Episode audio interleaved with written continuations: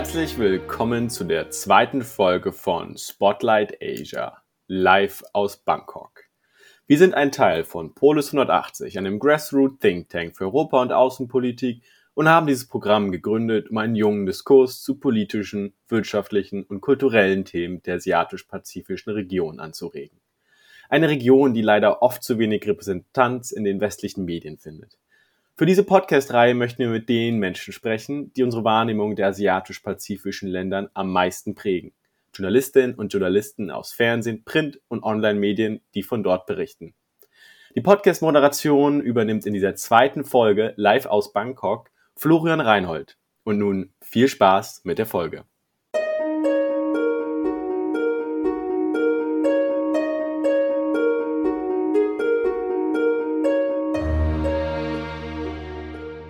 Herzlich willkommen, liebe Zuhörerinnen und liebe Zuhörer. Ich bin Florian Reinhold und lebe und arbeite seit knapp sieben Jahren für verschiedene Non-Profit-Organisationen in Bangkok. Mir gegenüber sitzen heute die beiden Journalisten Saksitsai Sombat und Matthias Peer und wir drei werden gemeinsam über die aktuellen politischen und gesellschaftlichen Entwicklungen in Thailand sprechen. Saksit, ich fange mal mit dir an. Du verfolgst die politische Lage schon seit mehreren Jahren aus journalistischer Perspektive. Erzähl uns doch mal kurz, wo du aktuell beschäftigt bist, ein bisschen über dich, damit die Zuhörerinnen und Zuhörer dich kennenlernen und wie du zur Thailand-Berichterstattung kamst. Ja, äh, hallo, vielen Dank für die Einladung und für die freundlichen ähm, Worte. Mein Name ist Saksit Zaya Sombat und ich bin Thailand-Korrespondent für CNA. Es ist ein englischsprachiger Nachrichtensender aus Singapur. Wir senden aber in ganz Asien und ich arbeite hier schon seit vier Jahren als Vollzeit-Journalist hier in Thailand. Davor habe ich als politischer Blogger über Thailand schon berichtet generell schon seit über zehn Jahren arbeite ich, äh, bin ich schon journalistisch tätig. Wie man hört, habe ich zumindest eine Deutschland-Affinität. Ich bin in Deutschland geboren und aufgewachsen, aber meine Eltern sind bei der Thai. Und da ging es schon damit los, dass ich dank meiner Eltern schon immer einen Bezug zu Thailand habe und durch meine Eltern auch immer einen vermehrten Bezug zu Thai-Politik und mit dem, was in, in meinem Ursprungsland eigentlich abgeht. Und so bin ich eigentlich auch mehr oder weniger zum Journalismus gekommen und um genauer zu sein, zum Journalismus über Thailand.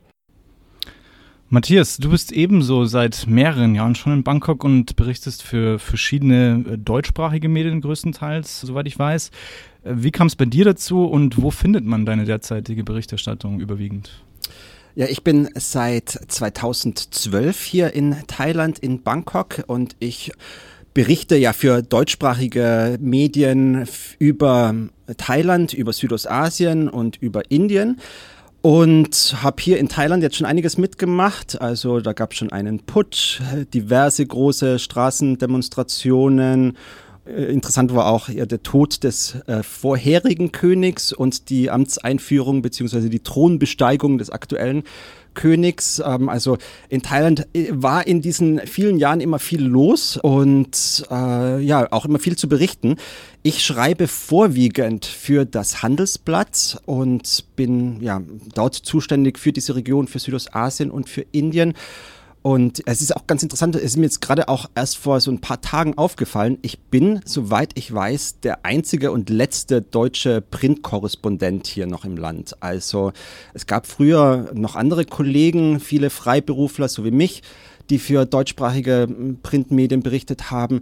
Viele sind weggezogen, manche sind jetzt auch aufgrund von Corona nicht mehr im Land und momentan, glaube ich zumindest, bin ich der Einzige. Und also ich glaube, wenn sich so ein paar Zuhörer fragen, warum wird vielleicht nicht so viel über die Lage in Thailand in den deutschen Medien berichtet, dann liegt das auch daran, dass viele deutsche Medien ihr Auslandskorrespondentennetz ausgedünnt haben, dass es da vielfach nicht mehr genug Budgets für diese Arbeit gibt, um aus Ländern wie Thailand zu berichten. Und da bin ich ganz froh, dass es ähm, so eine Zeitung wie das Handelsblatt gibt, wo es äh, ja immer noch eine, wo man sehr viel Wert auf Auslandsberichterstattung noch legt und sich dann auch jemanden wie mich leistet, um seit vielen Jahren über diese Region zu berichten. Super. Umso schöner, dass du auch dann heute bei uns bist für diese Runde, dass wir euch beide äh, gewinnen konnten für dieses Gespräch. Äh, Matthias, du hast es gerade vorne weggenommen. Äh, du hast schon einen Coup, mehr, mehrere Coups, es war ein Coup, den du erlebt hast mittlerweile.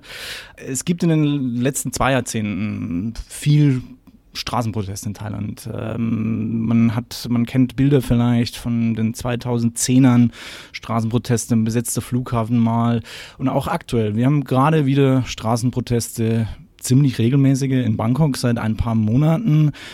Saxit, was passiert hier gerade? Was ist hier los? Wer sind die Protagonisten? Ja, man könnte den Eindruck gewinnen, dass es man, dass Thailand schon wieder einen Straßenprotest hat. Aber wenn man das mit den in den letzten Jahrzehnten, in den letzten Jahren vergleicht, dann haben wir doch einen ziemlich anderen Straßenprotest. Weil es liegt schon mal darin, wer überhaupt auf den Straßen sind. Es ist eine viel, viel, viel jüngere Zielgruppe. Also es sind wirklich 20er, äh, 20er, mit 20er, vielleicht Anfang 30er Leute, die auf die Straßen gehen. Warum ist es auf die Straße gehen? Na gut, also es hat natürlich einen politischen Grund.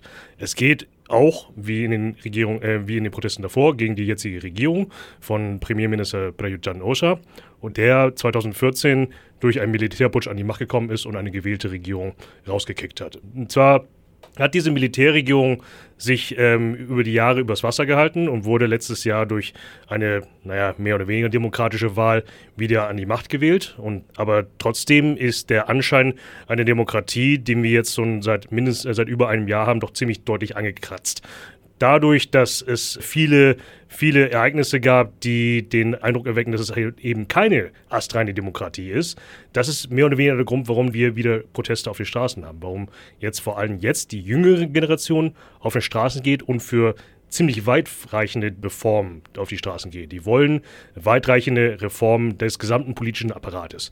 Wenn man, die haben genau genommen diese drei Grundziele. Erstens ist der Rücktritt der jetzigen Regierung von Prayut Chan Osha, weil die nicht an die demokratisch an die Macht gekommen sind, trotz der Wahl von 2019. Dann haben wir, dann wollen die eine neue Verfassung, die während der letzten Militärregierung verfasst wurde, obwohl sie durch ein Verfassungsreferendum, durch einen Volksentscheid bestätigt wurde, ist diese, ähm, diese Verfassung nicht lupenrein demokratisch. Da können wir vielleicht noch später drüber reden. Und dann drittens, das ist vielleicht jetzt das ambitionierteste und das auch neueste, die, äh, was wir vorher noch nie gehört haben, ist, die wollen, die, die wollen eine Reform der Monarchie. Die wollen die Mächte von König Vajiralongkorn einschränken. Und das ist etwas, was bis gerade mal vor kurzem ein paar Monaten absolut ungehört ist damit kann man doch schon zusammenfassen, dass wir diese Demonstration in einer nie vorher daher vorhergesehenen Dimension hier erleben. Was ich mich gefragt habe und ähm, hier auf dein Kuh-Erlebnis nochmal zurückzukommen, Matthias, warum ausgerechnet jetzt diese Demonstration oder wie war das damals 2014 nach dem Coup? Man möchte sich ja vorstellen, äh, es gibt einen Militärputsch in, in, als Thailänder in meinem Heimatland, ähm, da läuft was falsch. Aber warum ausgerechnet jetzt oder gab es da was beständig über die letzten sechs Jahre? Ja, ich glaube, da ist vieles hochgekocht über die ganzen Jahre. Also gerade in der Zeit nach dem Militärputsch sind politische Meinungsäußerungen und Proteste verboten gewesen. Menschen durften sich nicht politisch engagieren und die Regierung hat das auch, ähm, die Militärregierung damals, sehr hart durchgedrückt, dass ja diese, das politische Engagement nicht stattfinden kann. Jetzt, wie Saxit gesagt hat, es gab eine Wahl, die ja vielleicht höchstens halbdemokratisch abgelaufen ist und seitdem ist Thailand formell jetzt nicht mehr unter einer Militärdiktatur, wie es äh, jahrelang der Fall war. Äh, in der Zeit äh, ist ja das politische Engagement dann wieder publik geworden, ist wieder erlaubt geworden. Und da gab es in dieser Zeit eine Oppositionspartei, die sehr, sehr beliebt war, gerade bei den jungen Menschen hier. Und diese Oppositionspartei, die äh, war im Parlament ihre Stimme von den Leuten, die hoffen, dass sich Thailand in eine progressivere und demokratischere Richtung entwickelt. Diese Partei, die ist allerdings aus dem Parlament verbannt worden von dem politischen Establishment. Die Parteiführung darf sich nicht mehr politisch betätigen. Denen wurden ja ganz zum Teil sehr kuriose Vorwürfe gemacht. In Demokratien wie in Europa äh, würde man darüber nicht lang diskutieren. Also da gab es äh, Vorwürfe, die äh, sich zum Beispiel auf die Wahlkampffinanzierung bezogen haben und deswegen wurden da Leute dann, ja, und ganze Parteien aus dem Parlament geworfen und Parteiführer dürfen sich nicht, nicht mehr politisch betätigen. Lange Rede, kurzer Sinn. Dieser parlamentarische Arm der progressiven Thailänder, der ist sozusagen jetzt entfallen, zu großen Teilen zumindest. Und die Leute, die ihre Meinung ausdrücken wollen, die haben sehr verstärkt halt die Straße jetzt als ihre letzte Option und den Straßenprotest als ihre letzte Option. Und da ja in den vergangenen Monaten hat sich das so ein bisschen hochgeschaukelt. Also erst gab es Proteste gegen die Verbannung dieser Partei aus dem Parlament und diese Proteste sind dann immer größer geworden und wie Saxi jetzt auch angesprochen hat, haben die sich weiterentwickelt von Protesten gegen ja, die Regierung, gegen den Regierungschef Prayut, jetzt äh, ganz ähm, ungewöhnlicherweise für thailändische Verhältnisse gegen den König und gegen die Monarchie.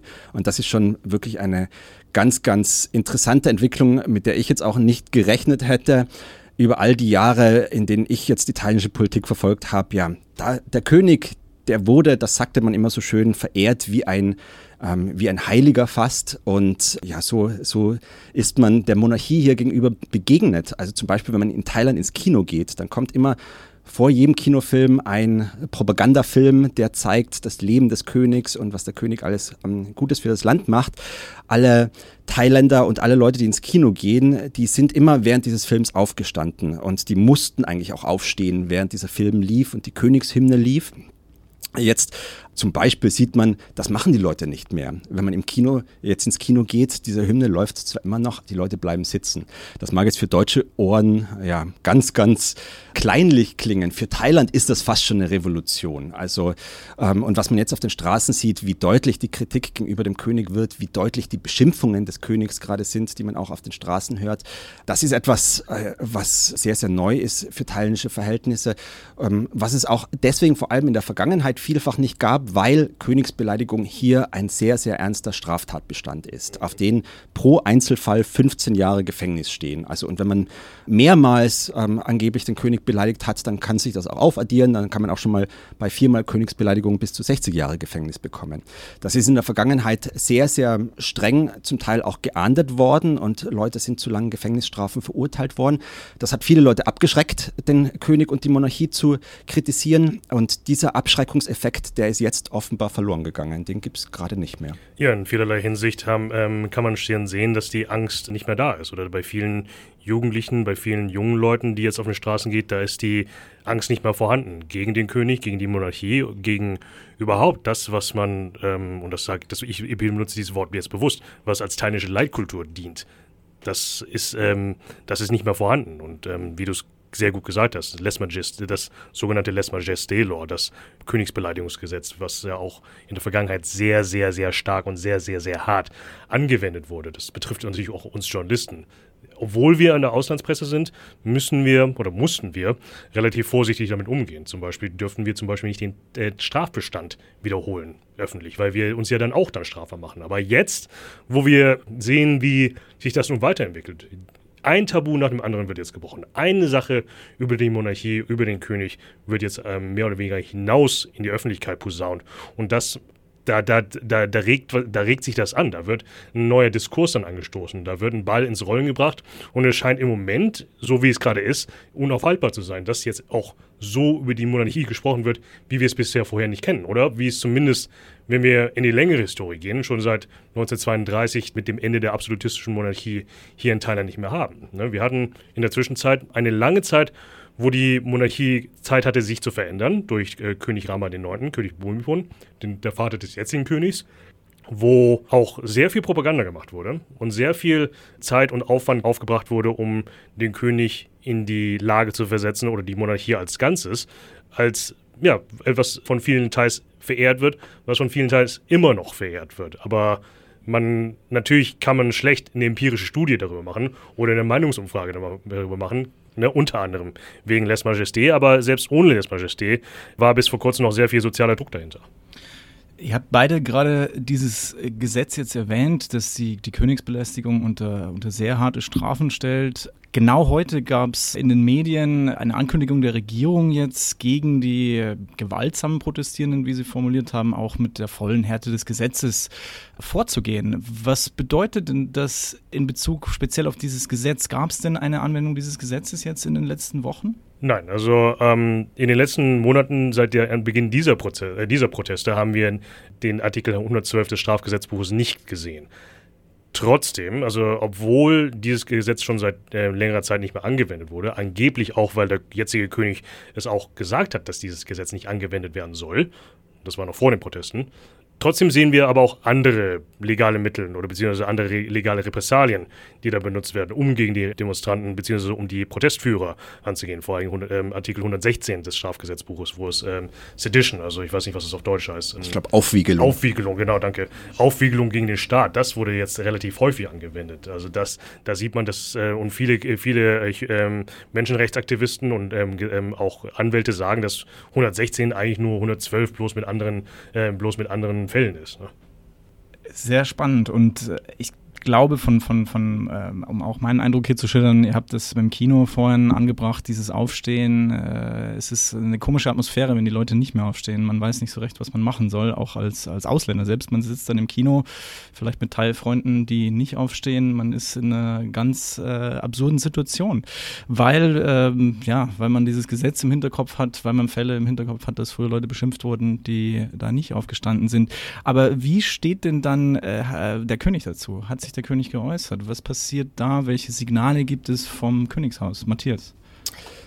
Ja, ich habe den Eindruck, dass der König gerade so ein bisschen einen Imagewandel versucht. Ähm, also der König, ähm, König Vajiralongkorn, seit äh, er ähm, den Thron bestiegen hat, hat er eigentlich den Großteil seiner Zeit in Deutschland verbracht. Also berühmterweise hat er eine Villa am Starnberger See, glaube ich, und ein ganzes Hotel in Garmisch-Partenkirchen gemietet.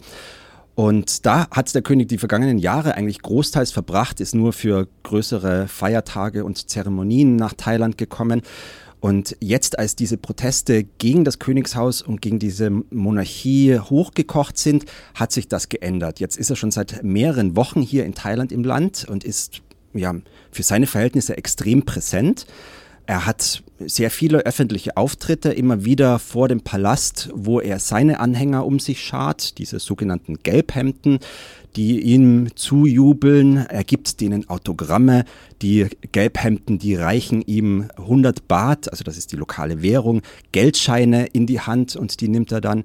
Und ja, er mm, lässt sich fotografieren und er, ist, er gibt sich sehr volksnah, äh, zumindest für Verhältnisse eines thailändischen Monarchen volksnah.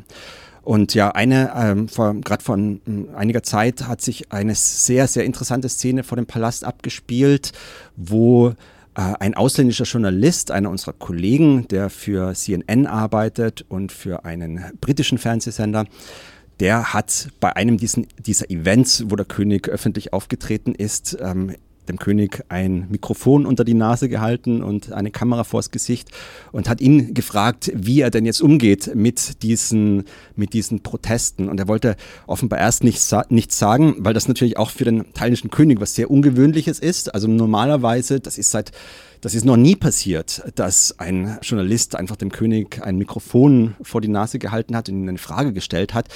Er selbst hat, ja, seit er König geworden ist, hat er nie ein Interview gegeben und als Person hat er, ich glaube, vor Jahrzehnten das letzte Interview gegeben. Hier hat er sich jetzt aber dann kurz dann doch noch geäußert gegenüber, gegenüber diesem ausländischen Journalisten und hat gesagt, äh, angesprochen auf diese Proteste, Thailand sei das Land der Kompromisse. Und dann wurde er nochmal gefragt, wie er sich gegenüber den Leuten verhält und wie er die Leute findet, die gegen ihn protestieren. Und dann hat er gesagt, ähm, ja, wir, mögen, wir lieben alle Leute gleich, also wir als das Königshaus. Das ist seine Linie. Also er hat sich in der einzigen oder einer der wenigen öffentlichen Äußerungen äh, als jemand präsentiert, der den Kompromiss sucht, der vielleicht das Gespräch sucht. Das sagen natürlich dann aber die Leute, die auf die Straße gehen und die mit Wasserwerfern und Tränengas der Regierung konfrontiert sind, die fragen sich dann schon zu Recht, ist das wirklich das Land der Kompromisse, das so mit ähm, Demonstranten umgeht?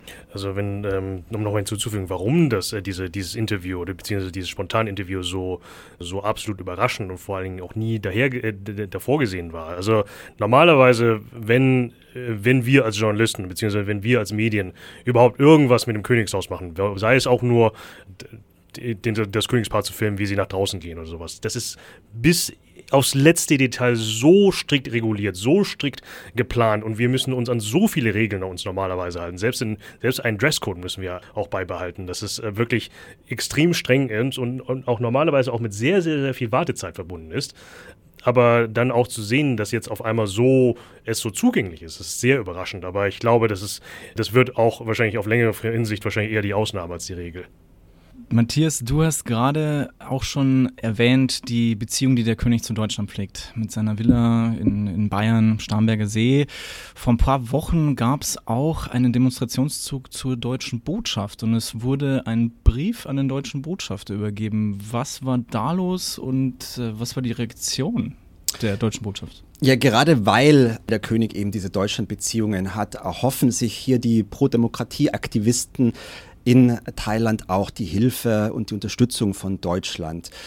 Und das wurde beflügelt durch Äußerungen äh, des Bundesaußenministers Heiko Maas, der äh, im Bundestag darauf angesprochen wurde, wie das denn sein kann, dass ein ausländisches Staatsoberhaupt eigentlich in Deutschland lebt und mutmaßlich vielleicht von Deutschland aus regiert. Das ist ja eigentlich mal was sehr, sehr Ungewöhnliches. Und da hat Herr Maas sich dementsprechend geäußert, dass er gesagt hat, dass es nicht sein könne, dass ein ausländisches Staatsoberhaupt seine politischen Geschäfte von Deutschland aus betreiben würde. Und er sagte, dass Politik, die Thailand betrifft, nicht vom deutschen Boden auszugehen hat. Durch diese Äußerungen haben sich, glaube ich, sehr viele Kritiker der Monarchie hier in Thailand beflügelt gefühlt. Sie haben da gesehen oder gedacht, dass ähm, Deutschland und das ähm, deutsche Auswärtige Amt da auf ihrer Seite steht und dass die den König auch sehr kritisch sehen offenbar. Und seitdem merkt man das und sieht man das auch bei sehr vielen Demonstrationen, dass zum Beispiel die deutsche Flagge geschwenkt wird und dass immer wieder auch ja, Forderungen an Deutschland herangetragen wurden und zum Beispiel, wie du jetzt sagst, auch an den deutschen Botschafter, da wurde ein Brief übermittelt und ja, da wurde auch um Unterstützung der Bundesregierung gebeten. Ich bin mir nicht so sicher, ob die Bundesregierung wirklich bereit ist, das zu tun, was die Demokratieaktivisten hier gerne von ihnen, von ihr hätten. Ähm, für die Bundesregierung ist das, glaube ich, alles ein sehr unangenehmes Thema, bei dem ich glaube, das Auswärtige Amt auch das Gefühl hat, dass es nicht wirklich gewinnen kann. Wenn es jetzt wirklich ähm, mit größerer diplomatischen Härte gegen den Aufenthalt des Königs in Deutschland vorgehen würde, dann hätte das natürlich diplomatische Konflikte mit Thailand zur Folge da sieht man wahrscheinlich aus der Sicht der Bundesregierung jetzt keinen Anlass dafür, sich derart mit, mit einem anderen Land anzulegen. Und auf der anderen Seite will natürlich auch Heiko Maas und äh, will der Bundesaußenminister jetzt nicht mit einem Regime, das undemokratisch ist, das Menschenrechte missachtet, das freie Meinungsäußerung nicht in dem Sinne ermöglicht, wie man sich das in Europa vorstellt, man will sich da natürlich auch nicht auf eine Seite schlagen. Und ich glaube, da sieht die Bundesregierung gewissermaßen ein Dilemma, dass man nicht so richtig weiß, was man tun soll. Und ich glaube auch die letzten Äußerungen, die man jetzt aus dem Auswärtigen Amt, Amt gehört hat, die sind jetzt auch wieder ein bisschen vorsichtiger. Also da hat äh, sich zuletzt das Auswärtige Amt geäußert und hat gesagt, man hat keine belastbaren Ge Beweise gefunden, dass es irgendetwas Rechtswidriges gegeben habe, was der König in Deutschland gemacht haben soll. Und das ist natürlich jetzt schon mal eine kleinere Nummer. Also es gibt nichts Rechtswidriges, was der König gemacht hat, als regiert er von Deutschland aus. Und also ich glaube, diese Frage ist auch äh, von deutscher Seite noch nicht eindeutig beantwortet. Also wenn ich mal gehässig sein darf, ich glaube, ich habe die haben noch nicht mal angefangen nachzugucken. Also weil, weil, also ich sage es deswegen, weil, also auf der einen Seite habe ich das Gefühl, meine, meine persönliche Meinung ist, dass die Demonstranten das ein bisschen überbewerten bzw. überschätzen, weil ähm, diese ganze Deutschland-Geschichte, weil wenn wir das nochmal aus deutscher Perspektive uns angucken, ne? also das geht ja schon mal mit den Nachrichten los. Wie oft kommt Thailand überhaupt in den deutschen Nachrichten vor? Ich meine, wir kennen das sehr gut, ne? gerade du, äh, Matthias, der mit äh, der in den deutschen Medien arbeitet. Und überhaupt das allgemeine, äh, die allgemeine Wahrnehmung von Thailand in Deutschland in, äh, oder in, in der deutschen Allgemeinheit ist wahrscheinlich nicht so groß. Also wenn wir uns mal angucken, gerade was nicht nur nachrichtentechnisch an dem Tag oder in den Wochen, die sind wahrscheinlich viel mehr mit Corona und anderen Dingen beschäftigt. Außenpolitisch geht es eher westwärts mit Brexit und den US-Wahlen. Und da bleibt nicht mehr sehr viel Aufmerksamkeit und Zeit übrig für Thailand und den Rest von Asien. Und generell auf der anderen Seite, außenpolitisch war Thailand nie eine große Rolle, also für viele, für viele Länder. Also von daher ist es, äh, da, da, da da hast du, ne, the stakes are not very high, wie man so schön auf Englisch sagt. Das, äh, da steht nie sehr viel wirklich großartig im Spiel außenpolitisch gesehen. Und von daher kann man schon sagen, dass, dieser, dass, diese, dass diese Richtung ziemlich schnell verpufft ist. Wobei, ich glaube, äh, es hängt auch so ein bisschen davon ab, wie sich die ganze Sache noch weiterentwickelt. Also ich glaube, die äh, europäische Politik achtet schon sehr stark darauf, wie das ähm, thailändische Regime jetzt auf die Demonstrationen reagiert. Und ich glaube, sollten jetzt zum Beispiel die Demonstrationen gewaltsam niedergeschlagen werden, ich glaube, das hätte schon eine europäische Reaktion zur Folge. Das hatten wir jetzt auch ja nach dem Putsch im Jahr 2014 gesehen. Bis dahin hatte die EU mit Thailand Freihandelsgespräche geführt und über ein Freihandelsabkommen verhandelt. Das hat man dann aufgrund dieses Militärputsches eingefroren, diese Gespräche. Jetzt hat man ja wieder so ein bisschen das Gefühl, man könnte wieder mit diesen Gesprächen anfangen und da sind diese Demonstrationen jetzt dazwischen gekommen. Und ich glaube, das wäre schon ein Punkt, wenn sich, ich glaube, das weiß auch die thailändische Regierung sehr gut, wenn sie sich da sehr in einer Weise verhält, die mit europäischen Werten jetzt nicht mehr in Einklang zu bringen sind, dann wird es auch eine Reaktion in irgendeiner Weise geben. Und es ist dementsprechend immer interessant gewesen, weil die Thailänder bzw. die thailändische Regierungen, egal welche Regierung es war, doch schon sehr darauf geachtet hat, wie sie sich nach außen präsentiert. Und ne, also vor allen Dingen gerade hier in der thailändischen Kultur, wo man sehr viel Wert darauf legt, wie man sich nach außen präsentiert. Und das, ähm, das, das ähm, übersetzt sich dann natürlich auch auf die thailändische Außenpolitik auch. Also von daher ist es schon, da, da, du hast schon auf jeden Fall schon recht, Matthias, dass man da auf jeden Fall nicht vollkommen blind oder vollkommen taub dann über die Stränge schlagen wird. Aber dennoch, wenn es im Nachhinein nach dem Putsch trotz dieser Reaktion der westlichen Welt, da, da gab es trotzdem eine Trotzreaktion der damaligen Militärregierung, die dann sagt so, ja, ne, also von, im Sinne von, äh, ihr wollt uns nicht, dann nicht, dann ne, China ist auch da. Und man liest immer von Thai-Style Democracy dann in diesen Fällen, also um auch zu Schön sagen, oh, das sind wir, ja. wir machen hier unsere eigenen Geschäfte. Was mich noch interessieren würde, wir haben sehr viel äh, über die Anti-Regierungsproteste gesprochen. Äh, wie sieht es mit der Gegenseite aus? Äh, was tut sich da? Gibt es, äh, ja, wir haben von den Gelbhemden gehört, äh, Unterstützer des Königs, aber gehen da auch Leute auf die Straße oder was passiert hier gerade? Du meinst, gehen Leute für die König auf die für Straße? Für den König, genau. Ja, vermehrt schon. Also wir haben ja, also die, es wird ja immer gerne in den westlichen Medien gerne ähm, sehr vereinfacht von Gelbhemden gesprochen.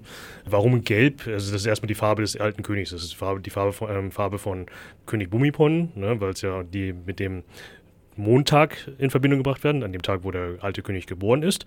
Und das ähm, wurde zum Thronjubiläum damals 2000, äh, in den 2000ern äh, getragen und seitdem ist ja auch diese Farbe sehr en vogue, wie man so schön sagt. Und da, wo, es wurde dann damals durch von nationalistischen und dementsprechend auch royalistischen Strömen als Farbe als, als sozusagen als Markenfarbe aufgenommen und dann dementsprechend über die Jahre auch hinweg über von verschiedenen Gruppierungen, die doch mehr oder weniger alle dieselben sind, ähm, auch aufgenommen. So, und jetzt, in, in, äh, jetzt sind die Gelbhinten wieder da, mehr oder weniger. Natürlich nicht offiziell unter demselben Namen, aber die tragen immer noch dieselben Klamotten und haben auch dementsprechend dieselbe Attitüde, dass halt die Monarchie immer noch über allem steht und nicht angefasst werden darf. Oder beziehungsweise die Monarchie wird immer noch als, äh, als die wichtigste Säule des Staates oder die wichtigste Säule von Thailand und der thailändischen Kultur und überhaupt alles Mögliche, ne, Stichwort Leichtkultur, ähm, angesehen. Und dementsprechend soll, darf sie in keinster Weise irgendwie angefasst werden oder auch nur in Frage gestellt werden. Und das ist. Aber ist es, steht das nicht im Gegensatz zu, dem, zu der Aussage des Königs, wir sind äh, ein Land des Kompromisses? Ja, gut, aber der alte König hat äh, da auch schon vieles gesagt, woran sich seine ähm, Anhänger nicht gehalten haben. Also zum Beispiel, der, der, alte König hat zum Beispiel gesagt, dass der König, thailändische König nicht über der Kritik stehen soll oder dass er auch kritikfähig, kritikwürdig ist. Und, da, und trotzdem kam dann im Nachhinein hagelweise Les Majesté-Quelle und so weiter und so fort. Also dementsprechend, naja, es ist äh, in dem Sinne haben wir im Moment wieder so eine ähnliche Reaktion, wie wir es schon vorher hatten, wo viele halt versuchen, sich zu zeigen, dass man der loyalste aller Royalisten ist, dass man versucht, sich katholischer zu geben als der Papst zum Beispiel. Und also ich finde schon, gerade die Frage finde ich halt mega interessant und relevant gerade, wie viele Menschen in Thailand jetzt die äh, Monarchiekritik unterstützen und wie viele Leute sozusagen immer noch auf Linie des Königs und der Monarchie stehen. Und das ist extrem schwer zu beantworten, wie da die Verhältnisse tatsächlich sind. Also in Thailand gerade natürlich, weil es bis vor kurzem auch ein Tabuthema war, es wird relativ äh, wenig darüber diskutiert und Meinungsumfragen, die man in Thailand hat, die sind immer relativ unzuverlässig, aber trotzdem sozusagen das Einzige, worauf man sich jetzt gerade so ein bisschen verlassen kann. Und da gab es ähm, im, ja, äh, vor ein paar Wochen gab es eine Umfrage, die versucht hat, so ein bisschen dieses Stimmungsbild landesweit zu ermitteln. Und da fand ich ganz interessant, dass es eine große Zustimmung offenbar in der Bevölkerung gibt, was die Kritik äh, an dem aktuellen Premierminister angeht. Also ähm, seine Arbeit, die Arbeit von Premierminister Prayut ist sehr unbeliebt, gerade jetzt auch ähm, Teilen steckt in einer tiefen Wirtschaftskrise, das merken viele Menschen und die Regierung hat da nicht wirklich etwas entgegenzusetzen und hat nicht wirklich, ähm, also als sie angetreten ist, hat sie versprochen, Happiness to the people zu bringen, also das Glück dem Volk zu bringen und zurückzugeben. Zurückzugeben, ja genau. Und davon ist gerade äh, wenig zu spüren und deswegen ist offenbar eine große Mehrheit in Thailand auch gegen die Regierung gerade. Aber wenn die Leute gefragt werden, teilen sie auch diese Kritik der ähm, Straßenproteste an der Monarchie, da sieht das Bild schon anders aus. Also zumindest nach dieser Umfrage haben zwei Drittel gesagt, äh, nein, also diese, äh, die Protestanten oder die Leute, die demonstrieren, die sollten auch davon Abstand nehmen. Und das ähm, finde ich halt auch als, das sehe ich als zentrale Frage an, wie sich jetzt diese Proteste weiterentwickeln werden und ähm, wie viel Erfolg sie haben werden. Meine Vermutung ist, dass es taktisch vielleicht ein bisschen unklug ist, sich jetzt zu sehr auf dieses Thema der Monarchiekritik zu konzentrieren, weil das wirklich ein Thema ist, das Thailand total spaltet offenbar und wo die Menschen, die jetzt auf der Straße sind, vermutlich auch nicht mal eine Mehrheit haben. Also um mal ein bisschen in die äh, Psyche der, der, Thailänder oder des ähm, durchschnittlichen Thailänder da ein bisschen durchzuwühlen es ist, äh, es geht wirklich da an die Grundfeste beziehungsweise an die Grundpfeiler, was Thailand ausmacht, beziehungsweise was zumindest das, was äh, man immer gesagt wird, was Thailand ausmacht.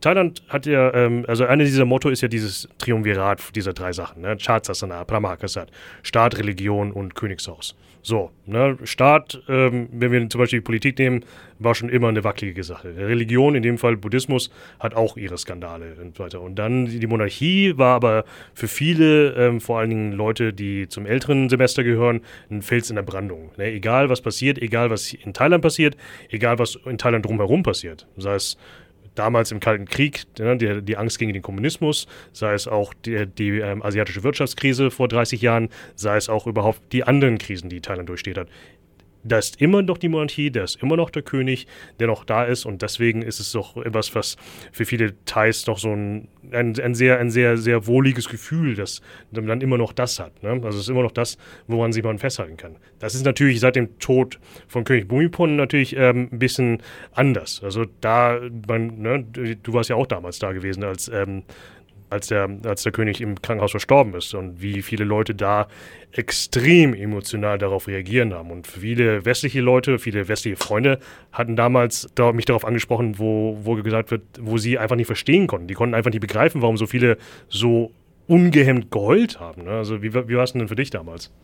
Ja, das war sehr emotional und gerade wenn man, das ist jetzt ja gerade vier Jahre her und wenn man sich überlegt, wie sehr sich da die Stimmung gewandelt hat, also von den Tränen vor dem Krankenhaus und vor ja, Bangkok und Thailand hat ja fast ein Jahr lang schwarz getragen. Also sehr viele Leute haben das damals durchgehalten. Und jetzt sehen wir, ja, wie Schimpfwörter an das Königshaus gerichtet werden, ganz offensichtlich, wie es Graffiti gibt, die äh, sehr, sehr beleidigend auch äh, sind. Das ist eine Entwicklung, die in dieser Kürze der Zeit nicht zu erwarten gewesen Un Undenkbar, auf jeden Fall. Ich würde mich als abschließende Frage noch äh, interessieren bei euch, was ihr denkt, wohin geht die Reise? Die Proteste sind ja relativ friedlich gestartet. Die Regierung hat mit Polizeipräsenz reagiert, war vor Ort, zunächst aber mal keine Probleme. Dann gab es einen Wasserwerfereinsatz äh, und jetzt, äh, gestern ging es äh, ordentlich rund. Also es tauchen auch Bilder auf in den äh, sozialen Medien, wo man Leute sieht, die Steine werfen, egal von welcher Seite oder irgendwas geworfen wird. Also was passiert hier? Wohin geht die Reise jetzt für Thailand in den nächsten Wochen und Monaten? Ich fange mal an, weil ich glaube, dass Saxit das klügere Schlusswort haben wird. Oh Gott.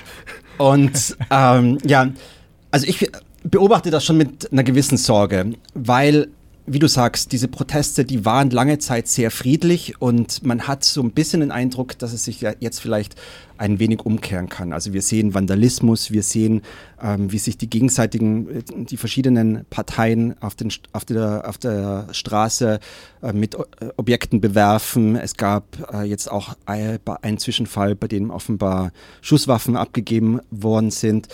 Das ist alles sehr, sehr besorgniserregend und ich glaube, gerade die Pro-Demokratie-Aktivisten, die ähm, haben da die Gefahr, dass wenn sie selbst zum Beispiel Vandalismus begehen, wenn sie selbst Sachen zerstören oder sogar gewalttätig wären, dass sie da der Regierung einen Vorwand liefern, wirklich hart durchzugreifen.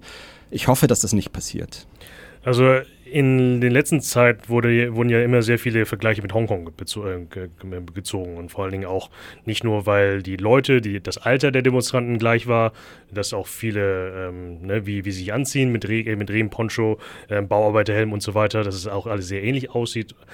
Die Frage ist natürlich dann, ob es dann so weit eskalieren wird, wie zum Beispiel in Hongkong. Also die jetzt, wo wir gerade uns angucken, also an dem Tag, wo wir es gerade aufnehmen, ist es schon sehr besorgniserregend in dem Sinne, dass es wahrscheinlich auf beiden Seiten verzweifelter wird. Also im Sinne von, äh, die Demonstrationsführer haben gesagt, dass wir äh, wieder das auf das nächste Level aufheben so, äh, äh anheben sollen. Aber da fragt man sich nun wirklich jetzt, also wie soll das nun weitergehen, ohne dass das wirklich so aus dem Ruder läuft? Wie sollte man das auf das nächste Level anheben, ohne Gewalt oder Vandalismus oder sonst irgendwas anzuwenden oder irgendwas zu machen, wo man vielleicht die Sympathie der größeren Bevölkerung dann auch äh, verlieren könnte?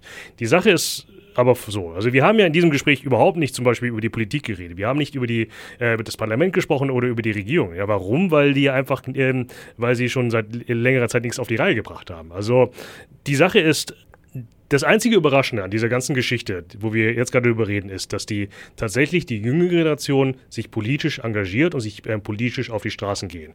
Das hatten wir in den vorherigen Demonstrationen, um deine Eingangsfrage zu beantworten, eben halt nicht gehabt. Ne? Also wie, die haben aber trotzdem über die Jahrzehnte, äh, in denen sie aufgewachsen sind, gesehen, wie, Thailand, äh, wie thailändische Politik oder beziehungsweise wie die thailändische Machtpolitik funktioniert oder eben halt nicht funktioniert. Ne? Wir haben hier einen Staat, der sehr ähm, nicht, nur mit, äh, nicht nur mit der Exekutiven und der Judikativen und der Legislativen arbeitet, aber auch viele andere Akteure haben, die keine Checks and Balances haben. Wir haben das Militär, das in der Historie zwölf erfolgreiche Militärputsches gemacht haben. Wir haben ein Königshaus, das, obwohl der Verfassung nach nur eine repräsentative Eigenschaft hat, aber immer noch sehr viel Einfluss hat und sehr, sehr viel für die Kultur und für im Gedächtnis der Leute ist. Wir haben eine politische Kultur, die nun wirklich nicht unbedingt die Interessen der Bevölkerung im Kopf hat. Also da, da sieht man schon vieles, was, was nicht funktioniert. Wir haben auch ziemlich viel Korruption und so weiter und so fort.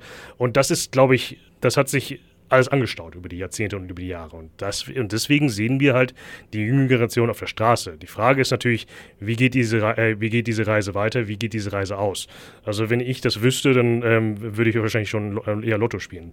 Die Sache ist aber folgendermaßen. Es geht hier wirklich darum, um eine Neudefinition eines nicht geschriebenen Sozialvertrages. Es geht darum, in was für ein Land wir leben wollen, in was für ein Land die Thais leben wollen, in was für ein Land die sozusagen einfache Bevölkerung mit dem leben wollen, wie die Leute, die sie herrschen. Die wollen äh, wirklich eine andere Definition haben von Leuten, die auch Verantwortung nehmen, die äh, sich nicht der Verantwortung entziehen. Die wollen äh, ein gewisses, an, die haben ein anderes Verständnis von Recht zum Beispiel. Die haben ein anderes Verständnis von, wie Dinge laufen sollen und wie Dinge passieren sollen. Und das ist etwas, was, was normalerweise in Thailand eigentlich nicht, ähm, nicht in Frage gestellt wird. Weil da wird normalerweise gesagt so, ja, lass mal die Jungen ne, und so weiter und so fort, Papa macht das. Also, also Papa im Sinne von kann, äh, kann, äh, kann jeder sein. Es geht, die Sache ist einfach, die Demonstranten haben ein, äh, ein, ein Sprichwort. Hemmen Job Hirundau. Es soll mit unserer Generation enden. Die Frage, es geht darum, dass es einfach, es soll Schluss mit militärischer Dominanz in der Politik, Schluss mit den Sonderrechten der Monarchie, ähm, aber die Frage ist, wird es mit dieser Generation enden? Ich glaube nicht. Aber es hat das Potenzial, dass der Anfang vom Ende dieser jetzigen Phase mit dieser Generation anfängt. Das könnte vielleicht noch Jahrzehnte dauern. Vielen Dank, Matthias und Saxit, für dieses super Gespräch. Ich fand es sehr informativ. Ich habe sehr viel gelernt heute und ja, bedanke mich recht herzlich bei euch beiden und wünsche euch weiterhin alles Gute für eure Berichterstattung. Danke für die Einladung. Vielen Dank. Das war unsere zweite Folge von Spotlight Asia.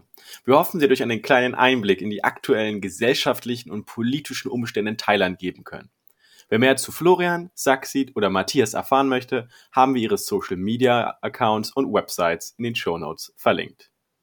In unserer nächsten Folge sprechen wir mit dem Taiwan-Reporter Klaus Badenhagen über seine Arbeit vor Ort, den sich zunehmenden Wandel der Gesellschaft und wie Taiwan so erfolgreich die Pandemie meistern konnte. Bis zur nächsten Folge und vielen Dank fürs Zuhören.